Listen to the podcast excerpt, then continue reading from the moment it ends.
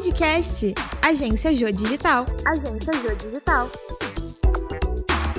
A terapia integrativa é um procedimento complementar e alternativo à medicina tradicional e está cada vez mais presente nos consultórios e hospitais do mundo todo. A terapeuta integrativa Marlene Oliveira atua na área há 12 anos e nos conta mais sobre esse método de tratamento. A terapia integrativa, ela também é chamada de terapia holística e ela envolve vários métodos. Né? Então, cada terapeuta ele vai trazer as suas técnicas. Tem pessoas que vão trabalhar mais na questão energética, tem terapeutas integrativos que vão trabalhar mais nessa linha é, psicoterapeuta. Tem diversas abordagens. Né? Uhum. Alguns preferem chamar de terapias integrativas porque vai integrando algumas linhas, né? Uhum. Então vai pegando uh, uma terapia que se que conversa com outra, né? Uma técnica que conversa com outra e aí vai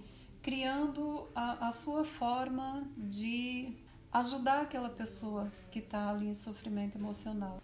Com a pandemia, a saúde mental de muitas pessoas foi afetada e a terapia integrativa foi uma das principais buscas para que as pessoas encontrassem um equilíbrio novamente as pessoas foram ficando mais consigo mesmas. Quando você fica mais sozinho, automaticamente você vai escutar mais a tua alma.